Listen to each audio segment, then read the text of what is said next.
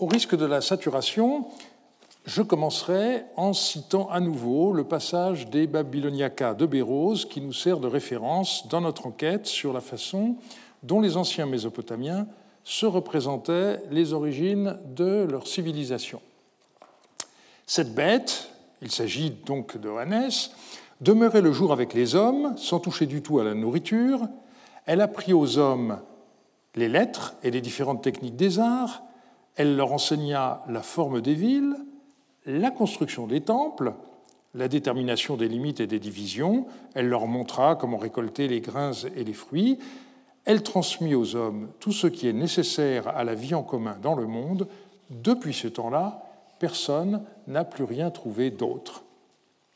Ce serait donc Oannès qui aurait enseigné aux hommes la façon de bâtir des temples, et celle-ci serait restée inchangée dans la suite des temps. Une fois n'est pas coutume, le cours d'aujourd'hui est conçu en deux parties. Nous commencerons par une analyse architecturale pour voir s'il est vrai que la construction des temples n'a pas évolué au fil du temps. Ces édifices étaient le cadre d'actes religieux codifiés par ce qu'on appelle des rituels. Nous analyserons certains d'entre eux pour tenter de mesurer leur antiquité. Comment les archéologues définissent-ils un temple? Pour les périodes historiques, en dépit de certaines considérations théoriques, il faut avouer que c'est le plus souvent grâce à une inscription qu'un bâtiment peut être identifié comme étant un temple. La pratique des dépôts de fondation des anciens Mésopotamiens nous est à cet égard très bénéfique. Il est rare qu'on en découvre de nos jours. Alors la semaine dernière, je vous ai lu un conte. Aujourd'hui, on va euh, innover autrement et je vais vous montrer euh, une vidéo.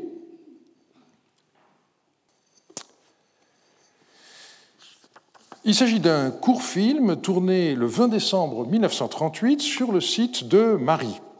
On y assiste en direct à la découverte d'un dépôt de fondation dans ce qu'André Parot appela le Temple au Lion. On voit un ouvrier soulever une plaque de pierre carrée qui révèle l'existence d'un coffre en pierre. Celui-ci a en son centre une plaque de bronze traversée par un clou en métal Et en nettoyant autour de ce coffre de fondation, un archéologue découvre au milieu de galets une tablette en pierre. Au passage, euh, vous remarquez qu'il fait ce qu'il ne faut jamais faire, c'est-à-dire tirer un objet par le haut. Enfin, l'excitation de la découverte. Bon. Euh, et le nettoyage de cette plaque de schiste fait apparaître une inscription qui a été déchiffrée par Georges Dossin, qui était présent et c'est sans doute lui qui a tourné ce film, il s'agit d'une dédicace de la part du Shakanaku Mishtupilum au dieu Char Matim, et le film se termine en présentant tous les objets qui ont été découverts dans euh, le coffre et aux alentours. Je vous propose de commencer euh, par l'étude d'un des temples mésopotamiens les plus récemment fouillés. C'est celui du dieu Shara, Hôtel Joha, l'antique Umma. Nous examinerons ensuite le cas de l'Ebabar de Larsa, dont on peut suivre l'histoire sur près de deux millénaires, et nous verrons pour finir ce qu'on peut dire du temple primordial, les Abzu d'Eridou. La ville d'Umma se trouvait sur une des branches du cours ancien du Tigre, à 40 km au nord de Larsa. Le site a été pillé au début du XXe siècle, de sorte que des milliers de tablettes datant de la troisième dynastie d'Our se trouvent dans de très nombreuses collections. Il s'agit probablement des euh, archives du gouverneur de la ville. Emmanuel Molina indique sur le site internet du BDTNS le chiffre de 32 994 tablettes. Je vous rappelle que les fouilles de Woulet à Our ont simplement euh, exhumé 4500 tablettes euh, datant de la même période, c'est-à-dire sept fois moins. D'autres objets inscrits ont été découverts par les pillards, comme cette plaque en or. Elle a été acquise par le Louvre auprès de l'antiquaire bien connu Géjou en 1937 et Turodangin l'a immédiatement publiée. Il s'agit d'une des rares inscriptions émanant d'une reine à l'époque euh, présargonique. Je cite Au Chara, maître de l'Émar, Bara Irnoun, épouse de Gishakidou, roi d'Umma, fille d'Urlumma, roi d'Umma, petite fille d'Enakala, roi d'Umma, Bru d'Il, roi d'Umma, quand elle a rendu Chara resplendissant en faisant faire pour lui un dais pur, pour sa vie, elle a offert à Chara dans les mares cet objet. Malgré le titre de la publication de Turo d'Angin, il ne s'agit pas vraiment d'une tablette. Les trous servaient à fixer cette plaque, qui n'a qu'un millimètre d'épaisseur, sur une arme en bois. Turo d'Angin signale d'ailleurs qu'un des clous en or a été vendu avec la plaque. Donc euh, manifestement, on est tombé sur euh, les, restes d'un objet en bois, mais dont il ne restait euh, évidemment plus que ce qui avait été plaqué en or. Les fouilles officielles ne commencèrent à Tel Joha qu'en 1999 pour arrêter le pillage qui avait repris après 1991. Quatre campagnes ont eu lieu jusqu'en 2002 sous la direction de Nawala al-Mutawali, qui fut secondé par Hamza al-Harbi. Voici une vue aérienne du site. Juste après la fin de ces fouilles, on distingue très bien le plan du temple qui venait d'être dégagé, ainsi que de divers bâtiments moins imposants. La pire catastrophe se produisit après 2003. Sur cette vue aérienne actuelle, vous voyez les centaines de cratères dus aux fouilles clandestines qui se produisirent après l'invasion anglo-américaine. En 2016, les fouilles ont repris sous les auspices de l'Institut archéologique et historique slovaque. Quatre campagnes ont eu lieu jusqu'à présent.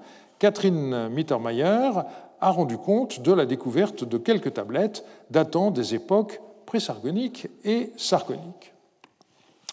Les fouilles irakiennes de 1999 à 2002 ont porté sur différents points du site, notamment sur ce qui est appelé le tel principal. La surprise a été la découverte d'une architecture domestique datant de l'époque paléo-babylonienne, comme l'a montré la céramique et les tablettes découvertes dont la publication est en préparation. Mais le plus important a été la découverte au nord du tel principal du temple de Chara, le dieu principal d'Umma. Ce bâtiment mesure 90 mètres sur 130, la partie septentrionale étant irrémédiablement perdue du fait de l'érosion. Le mur périphérique mesurait pas moins de 6 mètres d'épaisseur et il était, comme bien souvent, décoré de saillants et de rentrants. L'entrée principale était située au sud. Un porche monumental menait à travers deux pièces traversées axialement et où se tenaient sûrement des gardes à une grande cour centrale de 42 mètres sur 30. Au sud-ouest, un pont incliné menait à une autre entrée. Elle donnait accès via un long corridor également à la cour centrale. À l'entrée de trois pièces, les pièces 10, 21 et 20, on a trouvé des crapaudines. Ces pierres servaient de support permettant aux portes de pivoter sur leur axe. Elles portent une inscription du roi d'Our Choussine commémorant la construction pour le dieu Chara du temple nommé Eshagepada. D'autres euh, crapaudines ou pierres portant la même inscription avaient déjà été publiées, issues du pillage ancien, mais celles qui ont été trouvées in situ permettent d'être sûrs de l'identification du bâtiment. Malheureusement, comme je l'ai déjà indiqué, la cella devait se trouver dans la partie nord euh, située au nord de la Grande Cour, donc espace qui a disparu du fait de l'érosion. Ce temple est connu sous trois noms différents Emar, temple sublime, comme on l'a vu tout à l'heure, mais aussi Ebursasa, temple aux jarres magnifiques, ou encore Eshagepada, temple élu, qui est le nom qu'on trouve sur les crapaudines.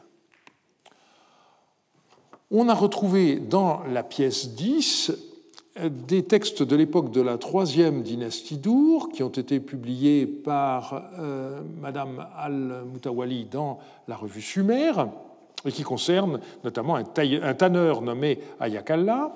Mais on a aussi découvert dans la pièce 21 des textes paléo-babyloniens, 90 tablettes qui sont encore inédites, ainsi que 107 objets inscrits qui ont été décrits comme des boulaïs. Le terme est mal choisi. Il s'agit en réalité de tablettes, mais qui n'ont pas tout à fait la forme euh, rectangulaire classique, mais qui ne sont pas non plus des triangles comme des étiquettes, et qui étaient traversées de part en part par une ficelle. Alors la ficelle, bien entendu, a disparu, mais elle a laissé place à un creux dans l'argile qu'on peut voir sur le côté gauche et sur le côté droit, et donc elle traversait ainsi la tablette.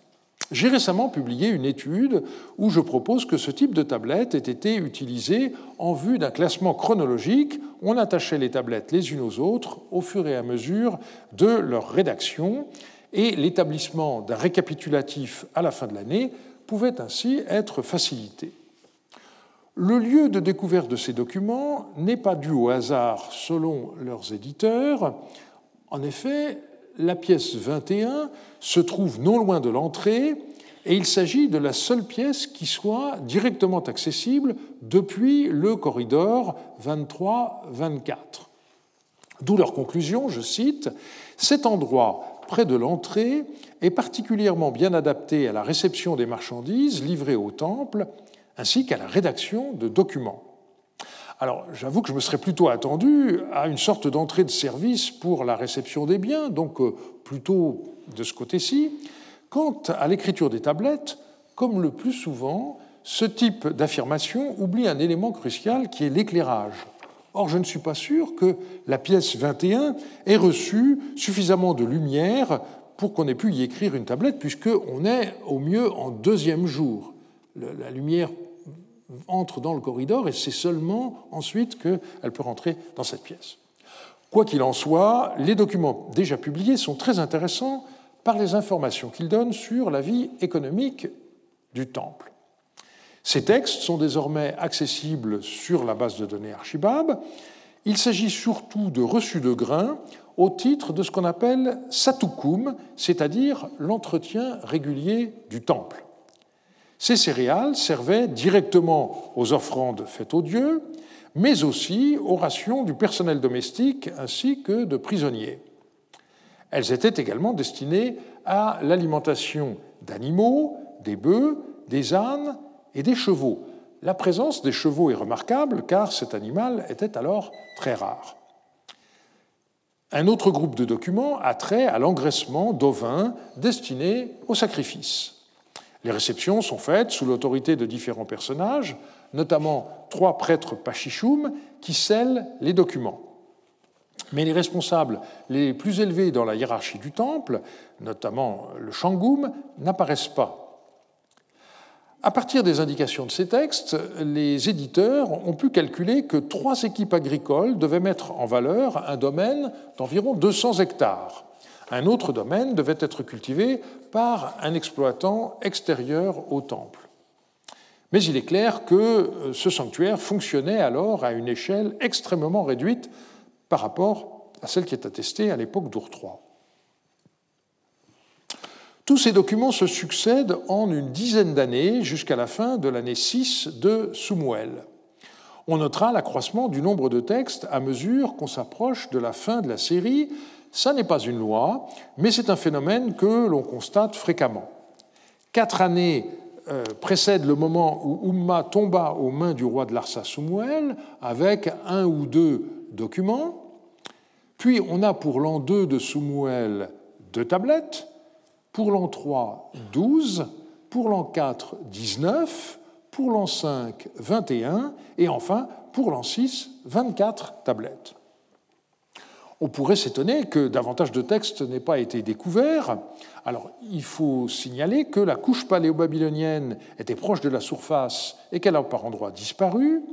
Et par ailleurs, il faudrait savoir dans quelles conditions le bâtiment a été détruit ou abandonné, une question que les éditeurs des documents n'ont pas abordée, mais à laquelle il ne semble pas possible de répondre, au moins dans l'état actuel de la documentation. Un dernier aspect euh, de ces documents doit être signalé, le fait que ces tablettes étaient scellées. Et je retiendrai surtout le sceau de Siniribam, dont le titre n'est pas donné, mais qui comporte une iconographie remarquable qui a été commentée par Adelaide Otto. Il s'agit de ce qu'on appelle une scène de présentation, mais celle-ci comporte quatre personnages, ce qui est très rare. Devant une divinité assise, on a un roi reconnaissable à son bonnet, suivi par une déesse lama qui intercède les deux mains levées, et enfin un personnage qui doit être le propriétaire du sceau. Le dieu est coiffé d'une tiare à cornes, il est assis sur un trône et il tient en main l'anneau et le bâton dans un geste que nous avons déjà étudié la semaine dernière. Mais le plus remarquable, c'est son repose-pied qui est en forme de gazelle. Pour Adélaïde Otto, on a ici la première représentation du dieu Chara, la steppe étant son domaine de prédilection, cela expliquerait l'image de la gazelle. Voilà donc un temple qui fut en usage depuis l'année 2 du roi d'Ourtrois Choussine jusqu'à l'année 6 de Soumouel, c'est-à-dire pendant une période de 138 ans. C'est relativement peu par rapport à nombre de sanctuaires. Un bel exemple de continuité sur des siècles est constitué par les Babars de Larsa, dont quelques-uns parmi vous ont étudié avec moi l'histoire en séminaire. Ce sanctuaire a d'abord été exploré par l'anglais Loftus en 1854. En 1902, Walter André fit un relevé du plan visible après la pluie. André Parot a commencé la fouille du site en 1933, mais il ne s'est pas intéressé au temple, pas plus qu'en 1967, lorsqu'il a repris la fouille du site. Et c'est Jean-Claude Margueron et surtout Jean-Louis Huot qui ont fouillé ce monument entre 1970 et 1989. Et la synthèse des travaux a été publiée par Jean-Louis Huot dans un livre paru en 2014. Je ne saurais trop par ailleurs vous inviter à regarder le site internet du ministère de la Culture, où une section est dévolue au site de l'ARSA et en particulier à ce temple de l'Ebabar. Voici un plan du bâtiment qui pose un problème à ce jour non résolu, on voit que le sanctuaire lui-même, sur la butte occidentale, formait ce que Loftus avait appelé la ruine ovale, et en effet, on voit, bien sa, forme. Eh bien, il n'est pas du tout dans le même axe que la ziggourate, et les deux cours qui font la liaison entre ces deux éléments sont dans l'alignement de la ziggourate. C'est une situation atypique qui est encore inexpliquée. L'inscription la plus ancienne que l'on possède date du roi d'Ourtrois Ournamou. Elle a été retrouvée par Loftus dans une tombe et elle a un libellé très court. À Outou, son roi, donc Outou, c'est, je vous rappelle, la forme sumérienne du nom du dieu Shamash. À Outou, son roi, Ournamou, malvaillant, roi d'Our, roi de Sumer et d'Akkad, a bâti son temple deux autres exemplaires ont été retrouvés lors des fouilles de Jean-Louis Huot, également dans des contextes secondaires. Mais il est certain que le temple est plus ancien, puisqu'il est mentionné, par exemple, dans les hymnes au, temple, euh, un texte dont un manuscrit datant du dynastique archaïque 3A vers 2500 a été retrouvé à Abu Salabir. Mais à ce jour, comme je l'ai indiqué, aucune inscription antérieure à celle d'Ournamou n'a été retrouvée. On a ensuite une brique du quatrième euh, roi de la dynastie de Larsa, Zabaya, donc euh, à partir de 1941 jusqu'en 1933, avec comme euh, simple inscription en acadien Zabaya, Rabian Amourim, donc un, titre militaire, fils de Sabioum, a bâti les Babars. Cette brique est intéressante, mais elle n'a pas été retrouvée in situ. Comme toujours, ce type d'inscription ne distingue pas bâtir et rebâtir, puisque manifestement, euh, Zabaya n'a fait que rebâtir le bâtiment qui avait été édifié par Urnam. Son successeur Gungunum a commémoré la, construction de la muraille de Larsa, mais il ne signale pas de travaux dans les Babars, autre que l'introduction de deux palmiers dans le nom de sa deuxième année et une statue dans le nom de l'an 8. Son fils Abissaré a commémoré dans le nom de sa huitième année l'entrée d'une statue de lui-même dans les Babars, Quant à Soumouel, il a fait entrer dans les Babars une statue en argent, comme le montre le nom de l'an 2. Nouradad a commémoré l'offrande d'un trône à accoudoir en argent, une statue d'Abissaré et enfin quatre autres statues, donc au total dans trois noms d'années différents. On passe maintenant à Sinidinam, qui a régné de 1849 à 1843 et qui a commémoré des travaux dans les Babars dans le nom de sa troisième année. On possède par ailleurs quatre inscriptions qui commémorent des travaux dans les Babars, la plus explicite parlant plus précisément d'un agrandissement du temple. Je lis Pour le dieu Hutu, on a ensuite une série d'épithètes, Sinidinam, encore une série d'épithètes, a bâti les Babars le temple qu'il aime pour sa propre vie. Il a agrandi sa résidence au-delà de ce qu'elle était dans le passé. Puisse le dieu Hutu se réjouir avec lui de son action et lui donner en présent la vie, chose splendide, dont les jours s'accroissent sans cesse. Alors cette pièce, cette pierre n'a pas été retrouvée lors de fouilles régulières. En revanche, en 1978, on a découvert dans la pièce 15 à l'angle euh, est de la cour 1, à 20 cm du seuil de la porte, un morceau d'une plaque de pierre inscrite sur deux colonnes. Cela faisait partie d'un lot de tablettes et autres objets mis au rebut entre deux sols à l'époque cassite. Ce texte reprend euh, la thématique de l'agrandissement, et on en connaît des duplicats plus complets qui proviennent d'Our. Donc je cite la partie centrale de ce texte. Shamash me donne la mission d'agrandir dans ma révérence la demeure chère à son cœur. Dans le cours d'une seule année, je moulais toutes les briques cuites, le guigounou sublime de les Babars, son temple bien-aimé, je le lui bâtis en un lieu pur, haut comme une montagne. On voit qu'il est ici question également de travaux dans la ziggourate, à quoi fait référence le terme de guigounou. Et il est question donc de briques cuites, et de fait, euh, la ziggourate se distingue sur le site par sa couleur rouge, mais euh, vous pouvez voir que ces briques sont très délitées, donc la cuisson n'a pas été d'une très bonne euh, qualité. Enfin, Sinidinam fit entrer dans la cour principale de les Babars une statue en argent de son père Nouradad. On a donc bien l'impression que c'est à Sinidinam qu'il faut attribuer la construction de ce que les archéologues ont appelé la cour 1 et non pas à Amourabi, comme l'avait pensé Jean-Louis Huot. J'ajoute qu'à Our, la construction de ce que voulait appeler la cour de Nana est sans doute également à attribuer à Sinidinam car on y a découvert une plateforme en briques cuites dont certaines comportent une inscription du roi Sinidinam. Il ne semble pas y avoir eu ensuite de travaux dans les Babars durant les brefs règnes de Siniribam, Sinikisham et Tsiliadad entre 1842 et 1833. Sous Waratsin, le nom de l'an 3 commémore une statue, l'entrée d'une statue de lui-même dans le temple de Shamash, et surtout, le nom de l'an 4 commémore la construction de la grande cour dans les Babars. Un fragment de barillet a été retrouvé dans la pièce 15 de la cour 1. Donc, comme on l'a vu déjà pour la plaque de Sinidinam, ce sont des objets mis au rebut, donc pas vraiment découverts in situ, mais la coïncidence est néanmoins frappante.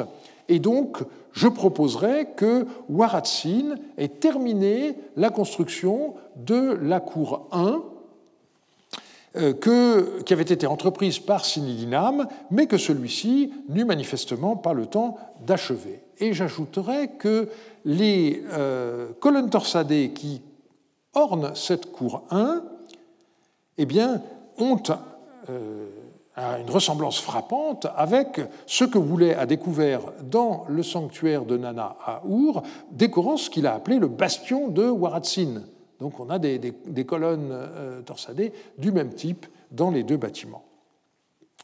Aucun texte ne parle de travaux dans les Babars durant les 60 ans euh, qu'a duré le règne de Rimsin, et après la conquête du royaume de Larsa par Hammurabi en 1763, eh bien, le roi de Babylone a entrepris lui aussi des travaux dans les Babars. En témoignent des briques découvertes par Loftus en 1854 à la base de ce qu'il appelait le euh, Red Mound, donc euh, euh, le tel rouge, c'est-à-dire la ziggourate. Et puis il y en a quelques autres qui ont été trouvés en surface par la mission française. Il s'agit d'un bref texte en sumérien, Amourabi, roi puissant, roi de Babylone, roi des quatre rives, bâtisseur de l'Ebabar, le temple d'Outou à Larsa. Une plaque en pierre au texte plus long a été acquise par le British Museum en 1885. Pour Outou, ensuite des épithètes, Amourabi, encore des épithètes, le roi qui rénove les sanctuaires des grands dieux, quand le dieu Hutu lui donna à gouverner le pays de Sumer et d'Akkad et confia à sa main leur longe, pour le dieu Hutu, le dieu en qui il se fit, à Larsa, ville de sa seigneurie, il bâtit pour lui les Babars, temple qu'il aime. Nous n'avons rien pour le successeur d'Amourabi, Samsu Iluna, et après la révolte de Rimsin II en sa huitième année, Samsu Iluna reconquit brièvement la ville deux ans plus tard. Elle fut abandonnée en 1738, tout comme la cité voisine d'Our. La région passa à ce moment-là sous la coupe des rois de la première dynastie du pays de la mer, mais ils n'ont laissé aucune trace à Larsa. Les bâtiments ont donc été laissés à l'abandon pendant près de quatre siècles et ils tombèrent en ruine. Le renouveau date du milieu du XIVe siècle et dura trois siècles. On a d'abord des inscriptions du roi cassite Bournabouriache II sur des briques, mais aussi sur trois crapaudines, on peut voir euh, sur cette photo comment euh, on les a extraites en 1974 des coffres en briques cuites, et je peux vous dire que c'est une opération qui est tout sauf aisée. On a ensuite des briques de Nazim Aroutash et Kadashman Enlil. Ces inscriptions sont complétées par quelques tablettes, mais surtout par deux magnifiques koudourous. Le premier récapitule une première donation effectuée par Bournabouriache II au musicien Pouzrou, avant de décrire celle de Nazim Aroutache au même individu, qui a été effectuée 25 ans plus tard. Quant au Koudourou de euh, Enlil, il confirme une donation effectuée par son père Kadashman Enlil II et la complète par l'attribution d'une exemption. La dernière inscription du deuxième millénaire date du roi de la deuxième dynastie d'Issine, Adad Aplaïdina, qui déclare avoir réparé les murs de l'Ibabar. Et voilà donc, pour ces trois siècles, les témoignages dont on dispose. La ville a ensuite été à nouveau abandonnée pendant plus de quatre siècles, jusqu'à ce que le célèbre roi néo-babylonien Nabuchodonosor II, entre 605 et 562, entreprenne des travaux de restauration. À ce moment-là, la situation était bien différente à Larsa de ce qu'on connaissait à Uruk et à Our, ces deux villes étant redevenues florissantes dès l'époque néo-assyrienne. Les travaux de Nabucodonosor à Larsa ont été complétés quelques années plus tard par Nabonide. On a retrouvé des briques inscrites par ce roi, mais surtout le récit qui fut reproduit sur plusieurs barilets. Nous allons lire ce texte intégralement en le commentant section par section. Vous allez voir à quel point on est au cœur de notre sujet. Nabonide commence par se présenter.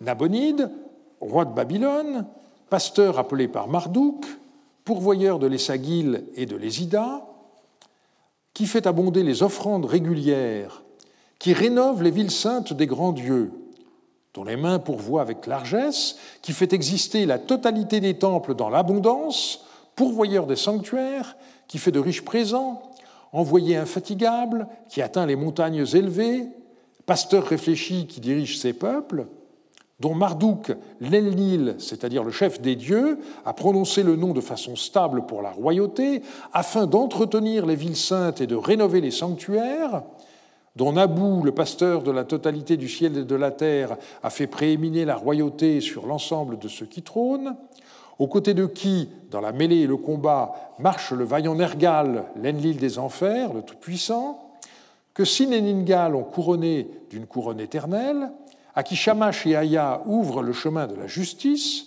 celui que les grands dieux ont choisi en particulier dans leur cella, dont ils ont prononcé le nom et dont ils ont exalté la royauté, le fils de Nabu Balaswigbi, le prince avisé, c'est moi. Donc vous voyez l'accumulation d'épithètes, la majorité d'entre elles ont trait à la mission que les dieux ont confiée au roi, à savoir s'occuper des temples, ce qui implique deux tâches différentes.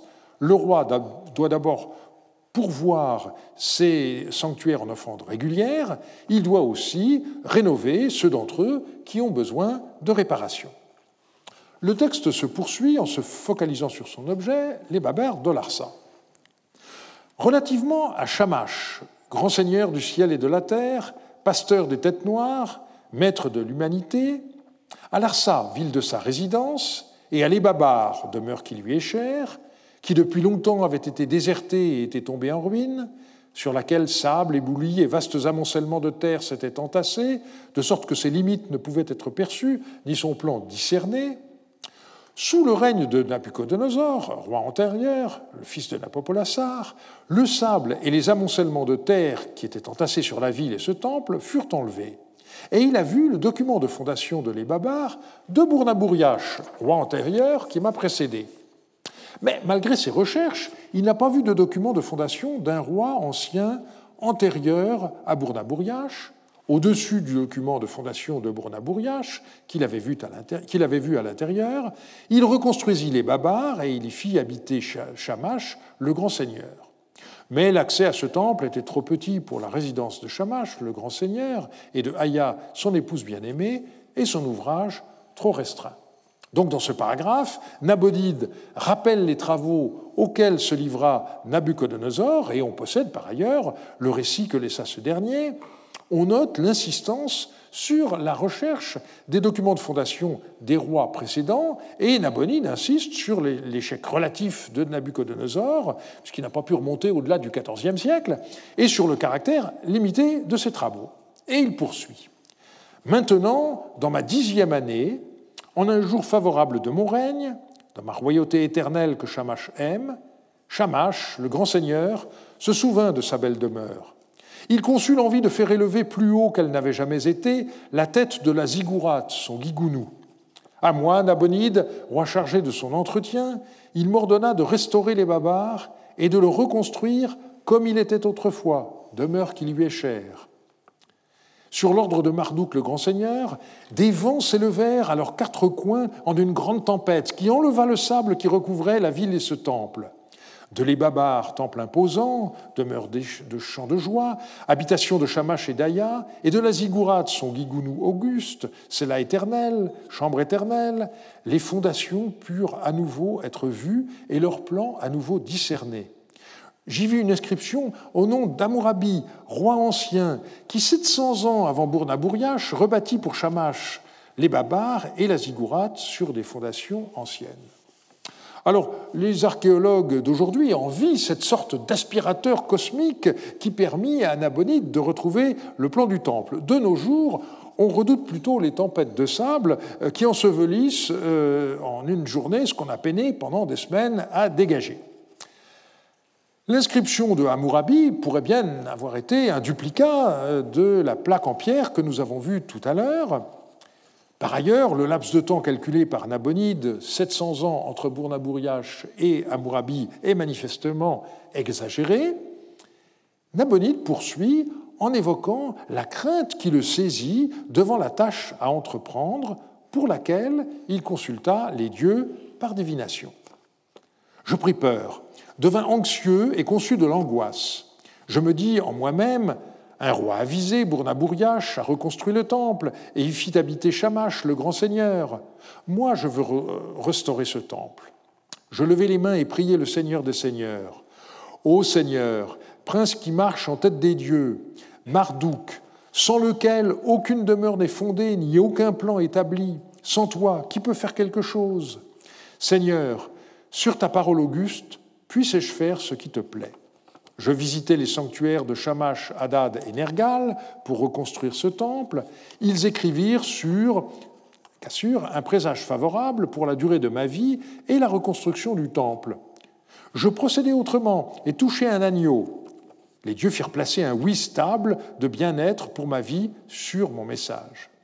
Je me fiai à la parole de Marduk, mon souverain, et en celle de Shamash et Hadad, maîtres de l'univers.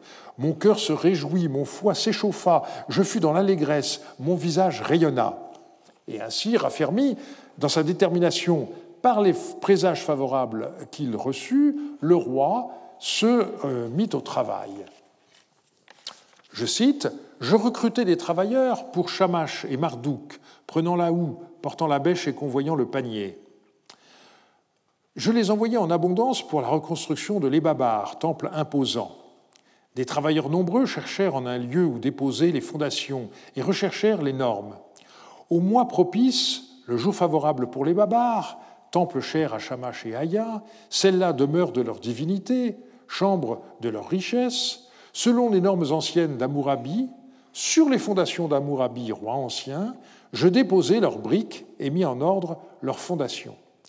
Je reconstruisis ce temple semblable à celui d'autrefois, et j'en rendis l'aspect convenable.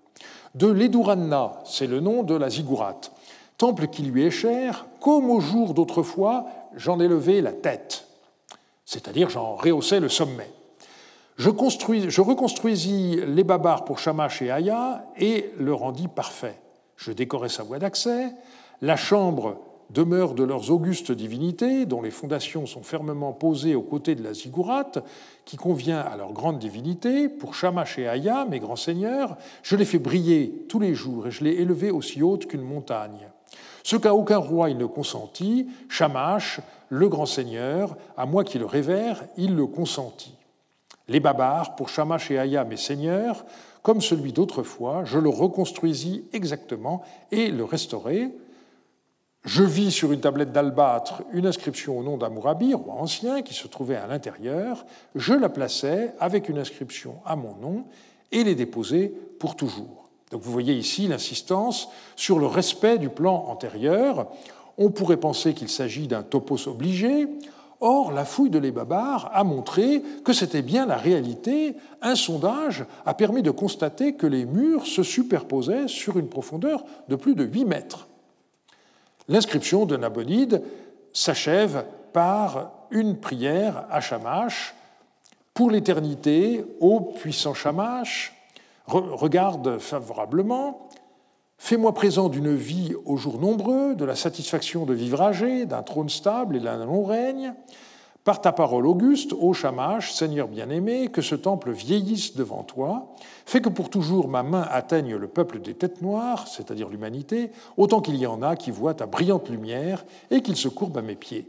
Kaya, ton auguste épouse, dans ta chambre élevée, te fasse constamment mon éloge. Ça, c'est le rôle traditionnel des déesses qui font l'intercession, de la même manière que les reines le font par rapport euh, au souverain que Bounéné, le messager de tes décisions, me procure tous les jours des présages qui me soient favorables. On voit donc comment un sanctuaire tel que les Babars, vécu pendant au moins deux millénaires, son histoire dénote un double mouvement.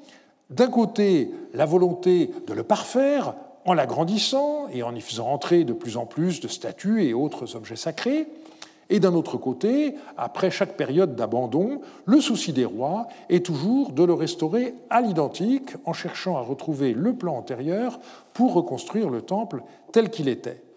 Une fois de plus, nous voyons à l'œuvre le désir de retourner à la perfection originelle.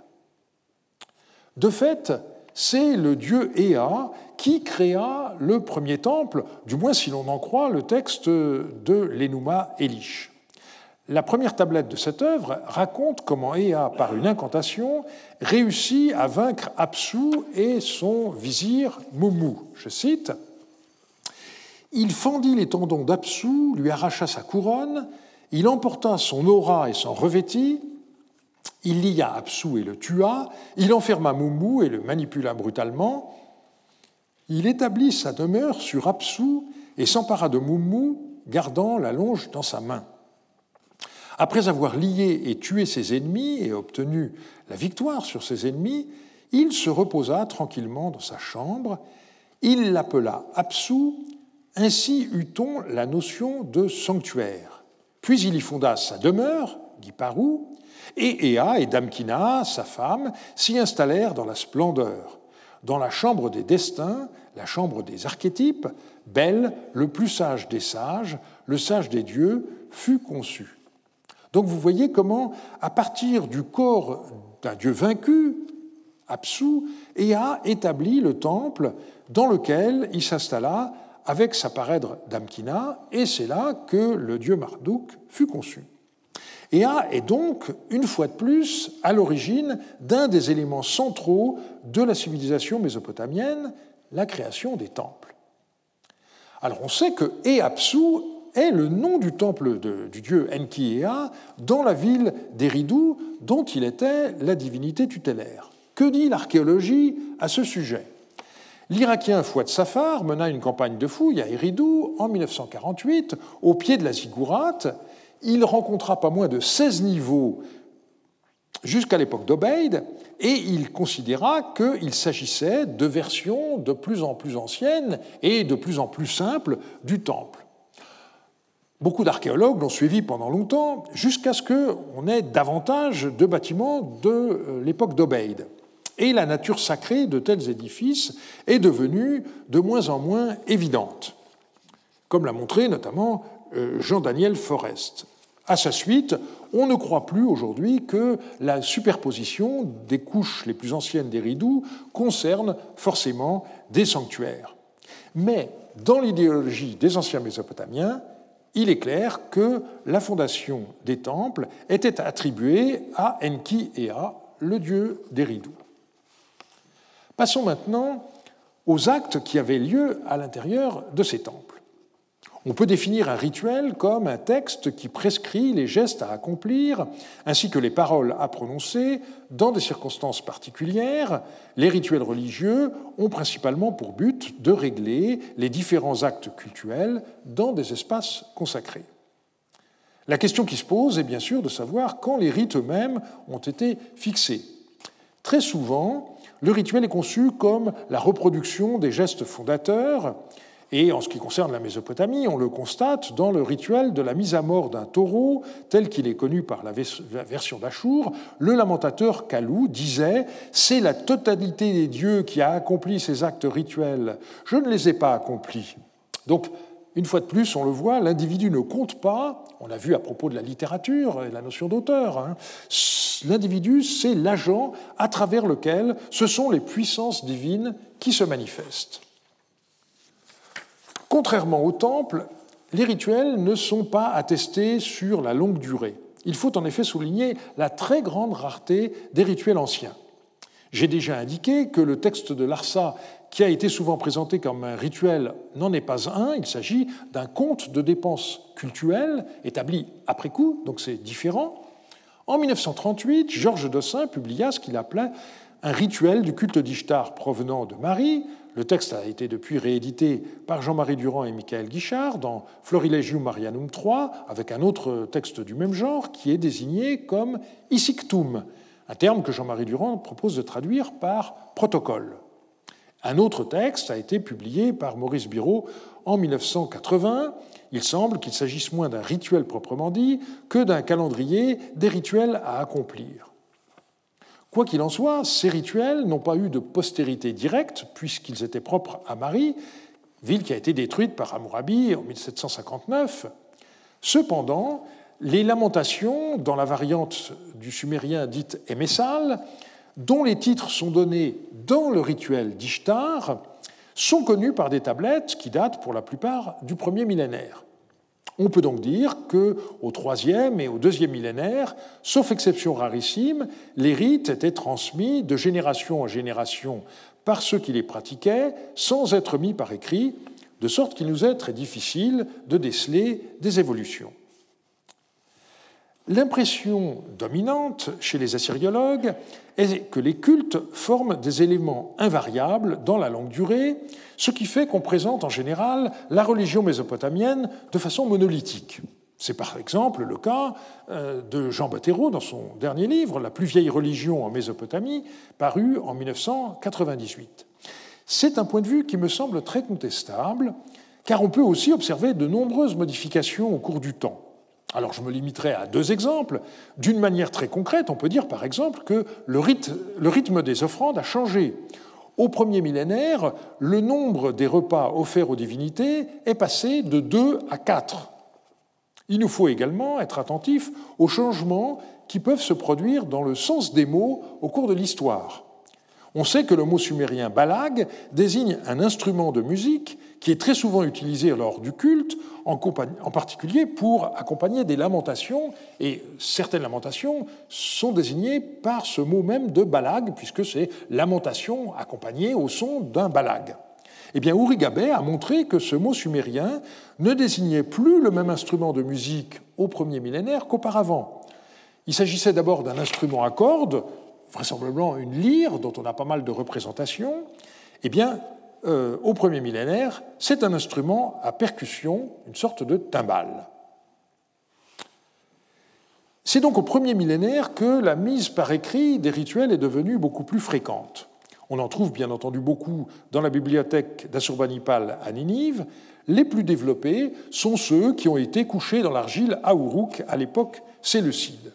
Alors, faute de temps, je me contenterait de signaler l'existence de rituels relatifs à la démolition et à la reconstruction de temples qui ont été récemment étudiés par euh, Klaus Ambos. Je développerai en revanche l'analyse d'un rituel relatif à une éclipse de lune. Une première tablette a été publiée par Clay en 1923. En 1997, David Brown et Mark Linson en ont publié une autre qui la complète. Ces deux tablettes semblent issues des fouilles illicites qui eurent lieu à Uruk peu avant 1912, quand commencèrent les fouilles allemandes. Alors je suivrai ici la description qui a été faite de ce rituel par Helena Cassin dans son livre Sur la splendeur divine. Les rites qui entouraient l'éclipse lunaire se déroulaient pendant deux jours, le jour même de l'éclipse et euh, le lendemain. C'étaient les exorcistes calous qui étaient les maîtres de cérémonie. À eux était dévolue la tâche de dire prières et incantations, d'accomplir un certain nombre d'actes rituels et de fixer les conduites à tenir par la foule, dont le rôle était très important. Le texte commence par une lamentation récitée par un exorciste calou. Il y est d'abord question de la déesse Ningal, la parèdre du dieu Sin, qui est appelée dans le texte la femme, la vache sauvage qui a été chassée de son temple et de sa ville. Donc euh, il y a l'idée que pendant l'éclipse, euh, le dieu et sa parèdre ne sont plus présents dans le sanctuaire. Et ensuite, le prêtre pleure sur son propre état en ces termes Je suis celui qui va et vient sans peine ni repos, celui qui dans sa détresse ne mange pas de pain et ne boit pas d'eau. Sur ma maison s'étale le sable du désert et s'est déversé la poussière. Ô puissant, le pleureur ne peut pas retenir ses larmes. Donc euh, le, prêtre se met à l'unisson du dieu et de la déesse qui sont prisonniers euh, pendant la période de durée de l'éclipse. Et ensuite, euh, il est question d'une barque en provenance de Tilmoun qui s'est embourbée dans le marais et également d'une barque Makuru qui ne transporte plus d'offrandes mais n'apporte que de la douleur. Eh bien, euh, on a déjà vu que euh, Dilmun, l'actuel Bahreïn, entretenait d'étroites relations commerciales à l'époque paléo-babylonienne avec Our, la ville du dieu Sin, et cela donne une idée de l'antiquité de ce rituel, qui n'est connu que par une copie très très tardive. Euh, quant à la barque Makuru qui est ici mentionnée, eh bien, c'est l'embarcation typique du dieu Lune qui lui sert à traverser les cieux. Donc, on a d'un côté une barque échouée de l'autre côté une barque qui n'est pas chargée comme elle devrait l'être. Tout cela, c'est le symbole de la lune prisonnière pendant la durée de l'éclipse. Et donc, euh, le texte décrit les rites qui doivent être exécutés au moment où la lune commence à perdre sa clarté. À la porte de chaque temple et au carrefour, on devait installer un petit autel en briques sur lequel on plaçait euh, du bois de différentes essences et au début de l'éclipse, un prêtre devait allumer une torche et mettre le feu au bois de l'autel qui devait brûler sans cesse jusqu'à la réapparition de la lune. Et euh, en même temps, les habitants du pays arrachaient leurs turbans et se couvraient la tête avec leurs vêtements, de même que les, prêtres. Et donc, il s'agit à la fois d'un rite de deuil, mais aussi, là encore, la volonté de s'identifier à la lune obscurcie. Donc, on se couvre la, tête et euh, ce turban que l'on arrache fait penser à la tiare de la Lune dont euh, l'astre est dépossédé pendant l'éclipse.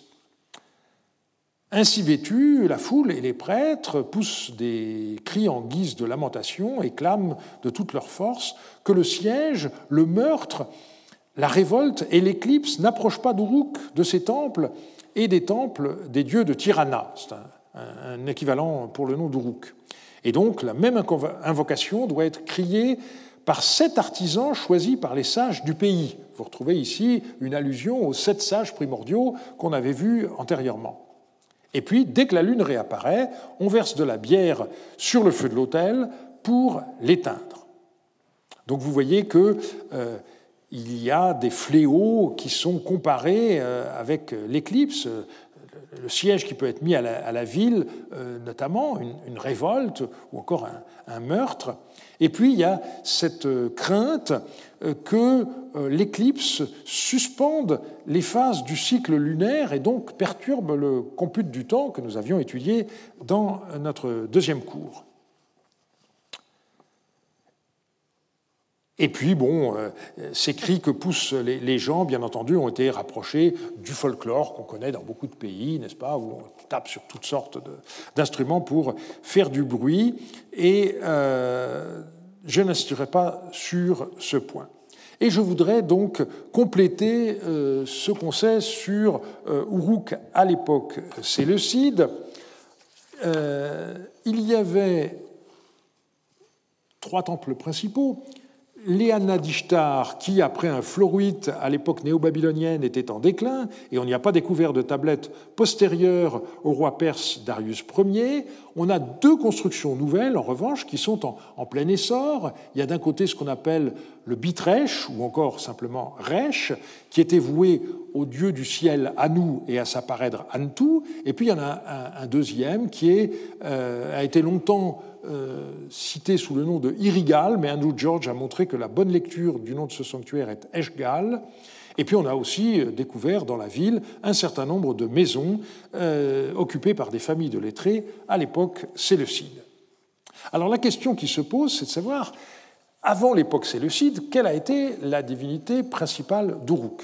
Eh bien, en général, on regarde le Code d'Amourabi et on voit que pour la plupart des villes, on mentionne le temple principal et le dieu qui y résidait. Donc pour Babylone, les Sagil avec Marduk, pour Our, les Kishnugal avec Sin, pour Sipar, les Babars avec Shamash, même chose pour Larsa.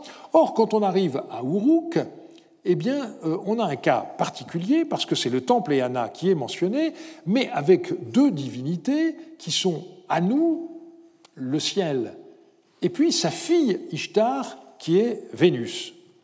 Alors, la situation n'est pas la même qu'à Kish, où il y a deux temples différents qui sont mentionnés, parce que Zababa correspond à un temple et Ishtar à un autre.